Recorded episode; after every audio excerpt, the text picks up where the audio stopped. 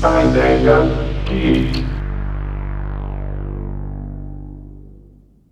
Bom dia, boa tarde, boa noite. Estamos aqui no Pai Ideia Geek. Como sempre, a nossa saudação ela inclui todos os períodos do dia, porque a gente não tem a menor ideia de em que momento você irá ouvir o nosso podcast. Eu sou Martim Santiago, apresentando esse podcast juntamente com o David ou Davi, como vocês queiram, mas posso me chamar de David, do que vocês quiserem contanto que vocês assistam o nosso podcast, seja de manhã, de tarde ou de noite, porque hoje promete, né, dona Santiago?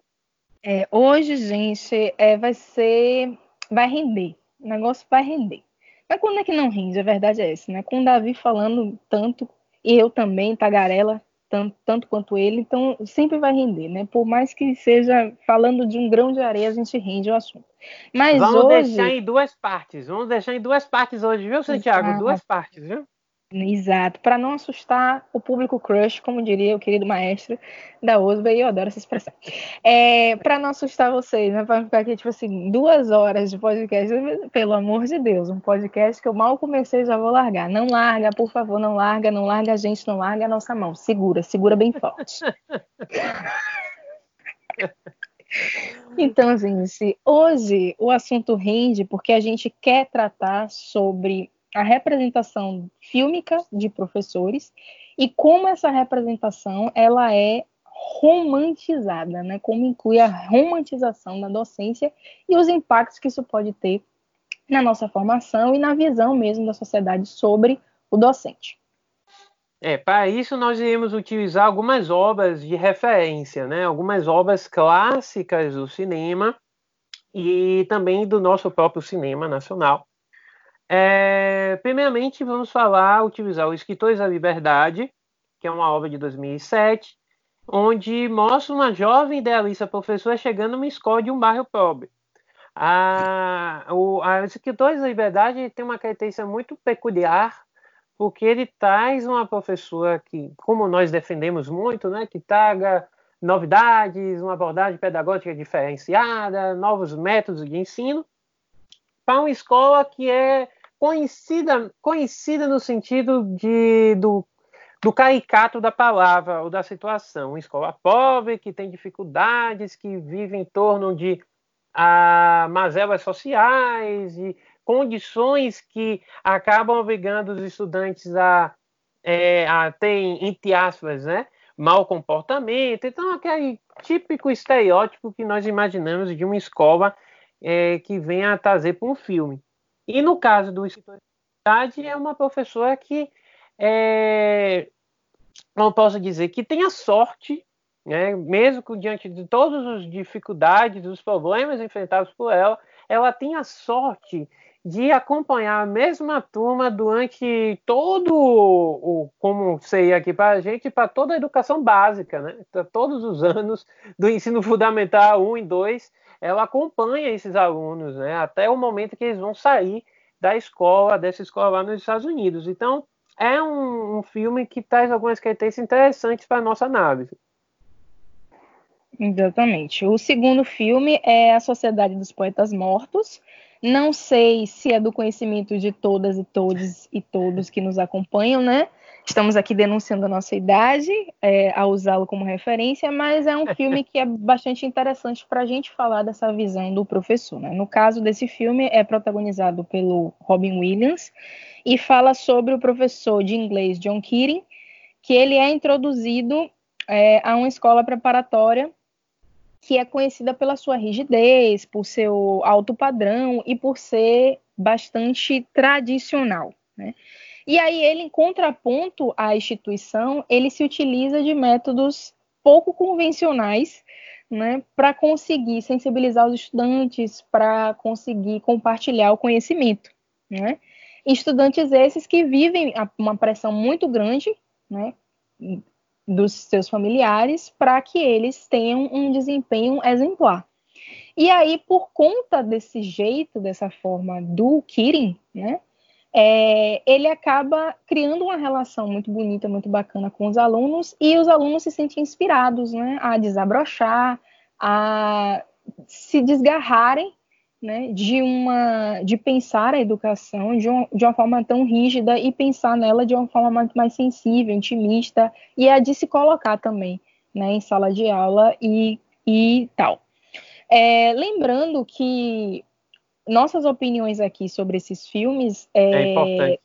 É importante. Vamos, vamos pontuar. São nossas opiniões e em momento algum a gente vai, a gente quer atacar ou criticar as pessoas que gostam desses filmes, porque são filmes que fizeram parte da nossa história, da nossa vida, e são filmes que a gente gostou, né? Que a gente consegue, tipo assim, ó, oh, que legal isso aqui. Mas é sempre importante a gente ter é, uma criticidade, né?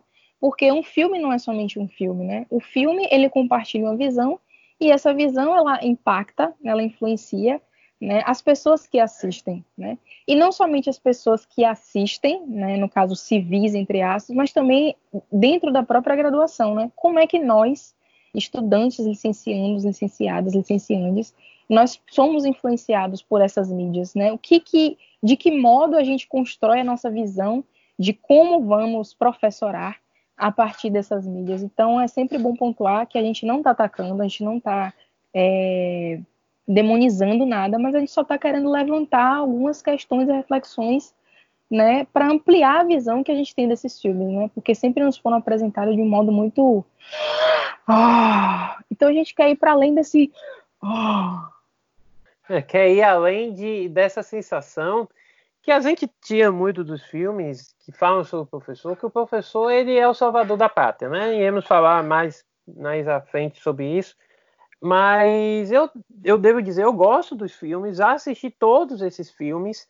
É, só que eu tenho hoje, como, como a Santiago falou, uma criticidade sobre esses materiais, por ser professor, por ser educador, é, e que eu enxergo que existe sim um processo de romantização da, do, da função, da atuação, de como a sociedade enxerga este profissional docente. É, eu, nós não iremos criticá-lo como, como, no sentido de dizer demonizá-lo, né, esses filmes, porque, na minha opinião, esses filmes também me motivaram a seguir na carreira docente. Né? Mas hoje eu entendo, já tendo trabalhado nas escolas, trabalhado no ambiente de ensino, em sala de aula, eu entendo que esses filmes eles trazem, eu volto ao ponto, né, uma visão caricata de um profissional que por muitos anos continua sendo visto ainda como uma como uma, uma personalidade é, dentro da sala de aula, uma personalidade dentro de um ambiente de trabalho é quase intocável. O professor ele tem que ser gentil, o professor ele tem que ser é, convincente, ele tem que dar aulas magníficas, show, ele tem que estar sorrindo todo dia, ele tem que suportar a crítica de todos os lados. Então, a, a, é, esse é o detalhe, é parar de romantizar essa visão que temos de uma maneira até opressora, de uma maneira até injusta com a classe docente, tá? O, o, nosso terceiro filme é O Mestre com Carinho. Ele foi protagonizado pelo Sidney Poitier, um ator muito importante nos Estados Unidos, né, na história do cinema. E ele, de uma forma bem resumida, ele fala de um engenheiro que aceita lecionar numa escola barra pesada, que é um termo clássico quando se fala de filmes de professor, em Londres onde se depara com um grupo de adolescentes rebeldes determinados a expulsá-lo do cargo. Final das contas, você deve imaginar que os alunos começam a respeitar ele e, contando spoiler, né, ele é ovacionado na escola e tá tudo certo no final. O, minha primeira e acho que minha única crítica que eu vou fazer diretamente a esse filme é, esse filme é de 1967. É, assim, conhecimento notório ativado, né? Mod, mod on ativado. Ele é um. Eu conheço muito da história dos Estados Unidos se isso é algo comum. Mas nós, como profissionais formados na área de ensino, é, visualizarmos alguém que não teve esse, essa trajetória, ele pode ter muito conhecimento, ele pode ter muita habilidade é, na vocalização, na fala dele em sala de aula, mas ele não teve nossa trajetória formativa. E aí o engenheiro entra e é o salvador da pátria. Quer dizer, isso, isso de certa forma, é, não, para mim, não coloca o professor, a professora, num pedestal. Ele joga no lixo. Porque você assume alguém que não é da área de ensino, assume sua função, faz melhor que você, convence os estudantes e a escola que é a barra pesada se transforma em uma escola aceitável para se dar aula, muito graças às atitudes e ao caráter dele. Então vamos reduzir, então, gente, vamos reduzir quatro anos, quatro anos e meio, cinco anos de licenciatura. Vamos reduzir a, a, a apenas ao, a, auto-reflexão sobre o seu caráter. Você faz um curso de oratória e você, você, independente se você é licenciado na área ou não, você é da, sabe calcular, pronto, você vai dar aula de matemática. Você sabe um pouquinho sobre seres vivos, vai dar aula de biologia. Desculpe, gente, se eu estou sendo aqui, desculpe até a Santiago se eu estou sendo aqui até certo ponto irônico, mas isso, é, é, isso só acontece com a carreira docente. Vocês veem algum médico. Diga. Discutindo, Diga. né? E que antes da gente falar das outras carreiras, é, é, é, uma narrativa que ajuda a reforçar a visão de vocação, de dom e de talento da licenciatura, e não Perfeito. de uma graduação, de um campo de conhecimento, de algo que é extremamente fundamentado teoricamente e que necessita de um arcabouço teórico. Né? O que a gente tem até, inclusive, é o endossamento dessa narrativa e também da narrativa do ah, é, o caminho do ensino eu não escolhi, mas ele me puxou de qualquer forma, ainda que eu não tenha estudado. E, tipo assim, eu acho que a gente precisa ter cuidado com essas narrativas, porque, como o Davi vai falar agora, né? Eu sou vidente, já sei o que ele vai falar, mentira, a gente, constrói um roteiro aqui, apesar de não parecer. Mas é, a gente não vê isso muito em outras profissões e chega a ser absurdo pensar isso em outras profissões. Então, por exemplo, na profissão de médico, não é porque eu assisti 15 temporadas de Grey's Anatomy que eu sou capacitada, estudei a partir House. de ou House, né? Assisti várias dessas séries, li muito que eu sou capacitada, é necessário ter uma formação. É uma formação dentro dessa área. Então a gente vê um engenheiro que, enfim, não necessariamente teve a formação de ensino e consegue levar e lidar né, sem muita dificuldade com isso. Então, tipo assim, ah, então o ensino não tem essa dificuldade toda. Então, uma é, narrativa é, é. que é um pouco prejudicial que é reforçada aí. É o pesadelo da é o pesadelo da, do conhecimento notório, né? Para mim é o pesadelo do conhecimento notório. É, e aí você trouxe o exemplo dos médicos e eu vou só com outro. Eu espero que não tenha aqui uma quebra de, de, de, de por conta do, da gente estar tá usando o nome de outras propriedades, né? Mas é, assim, eu assisto, eu assisto os Irmãos à Obra. Quem, não sei se vocês conhecem, quem está ouvindo, é um, é um programa onde tem dois irmãos, são gêmeos, que fazem milagres na reforma de casas para pessoas que é, estão necessitando mudar de casa ou reformar suas casas antigas. Gente, não é só porque eu aprendi muita coisa de construção, de pintura, de reforma, eu aprendi um monte de coisa.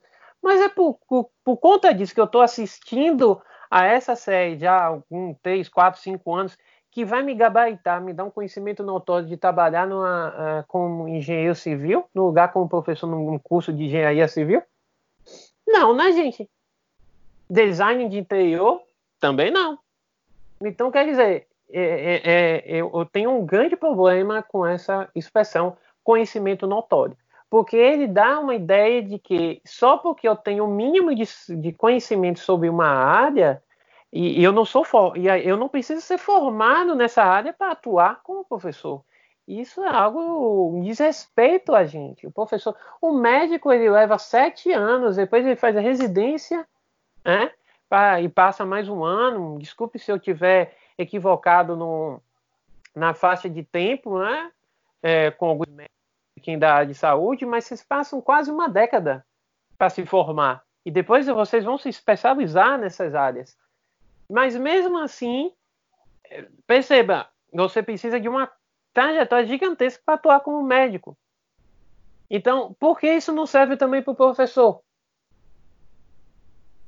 Exatamente. E tem outra Somos... coisa também, né? Que a gente não pode desconsiderar que quando a gente está tratando de ensino, não é só sobre conhecer a área que a gente vai ensinar. Então, não é simplesmente é, saber sobre biologia me torna apta a, a, ensinar sobre biologia, porque o ensino ele contém diversos elementos que a gente estuda e se aprimora e, e exercita e que nos capacitam, né, que nos é, habilitam para poder ensinar. Então, isso é algo importante também. Né? A gente também eu acho que o mais importante quando a gente analisa essas obras é a gente considerar as possibilidades que elas nos trazem, então quanto elas nos inspiram, mas também os limites, né, nessas metodologias e também nessas, nesses contextos e situações. Então, tipo assim, nada contra alguém descobrir-se é, querendo ensinar, né, depois de ter passado por um outro percurso profissional, nada contra, mas é necessário passar por uma formação para que você seja uma pessoa né, que possa adequadamente ensinar. Ensino não é uma questão só de amor e carinho e dedicação, né? Existe uma estruturação, existem práticas, existem modelos, existem é, paradigmas que a gente estuda, né? Existem discussões e reflexões sobre diferentes métodos e formas. Então, não é simplesmente, ai, é, é do meu desejo, então eu vou. Não, é do seu desejo, então ingresse num curso, aprenda toda a metodologia, todo referencial teórico, se informe, reflita, discuta e depois você pode ensinar. Então é nisso que a gente está focando. É, isso, isso é algo importante ser dito, porque eu conheci gente que é, de cursos técnicos, de áreas técnicas de cursos que não necessitavam, na verdade, de alguém formado, mas de um tutor né, de um doutor que ele não teve a formação na área de licenciatura, mas ele teve a formação acadêmica dele. E trazem cursos pessoas magníficas que me ensinaram muito. Mas ali é com um foco. Estamos falando aqui da educação básica. O momento mais dramático na, no, no, do que se propõe nas esferas de ensino da nossa educação. Não só aqui, mas eu acho, acredito eu, vou me, vou me, ater, me assim, vou me atrever a, a, a expor e a, a, tornar mais universal essa fala no mundo inteiro. Acho que você está formando crianças entre 10 a 15, 16 anos, é o momento mais importante da formação é, dentro de uma formação tradicional, né, dentro de uma formação escolar, de um, de um jovem, de uma pessoa.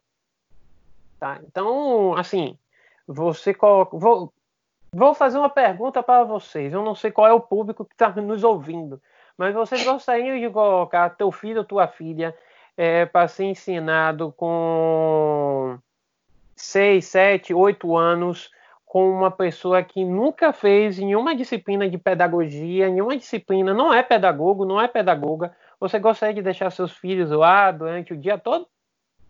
Não vou, não quero respostas, não vamos discutir isso, Santiago, vamos deixar no ar. Porque essa pergunta eu acho que resume muito da, da nossa reflexão, na nossa crítica que nós estamos fazendo aqui nesses primeiros 15, 20 minutos de fala. Tá? Exatamente. E o, e o último filme, qual é o último filme que a gente. Filme documentário, né? Já dizendo spoiler, qual é o nosso Isso. último obra? Pro Dia Nascer Feliz, a obra mais recente de 2005 em comparação às outras, e também a, a nacional, né, produto nacional brasileiro, que relata, né, é, o cenário desse documentário são colégios de classe alta de São Paulo, né, e também de periferias no interior de, do Pernambuco e na Grande Rio. Então existe esse comparativo, né, entre essas escolas e mostra muito a pressão né, dos últimos exames do ano e, e mostra mais, é, mais do que essa situação de pressão também sobre a motivação e desmotivação né, de alunos e professores, além das situações precárias que enfrentam no dia a dia escolar. Né? Então, é, é, sobre isso esse documentário. Nossa é, referência sem contar, nacional. né? Sem contar que fala dos professores desmotivados, né? que a gente estava conversando para montar esse podcast, né? o professor motivado é o grande, um dos grandes problemas, as grandes, é, os grandes malefícios da escola tradicional. Então, peraí, o fato de ah, não vingar um ensino em uma escola XYZ por causa que o professor é desmotivado, o professor é desmotivado, gente, porque ele tem uma série de fatores profissionais, pessoais e sociais, econômicos, que levam a ele a se ficar desmotivado.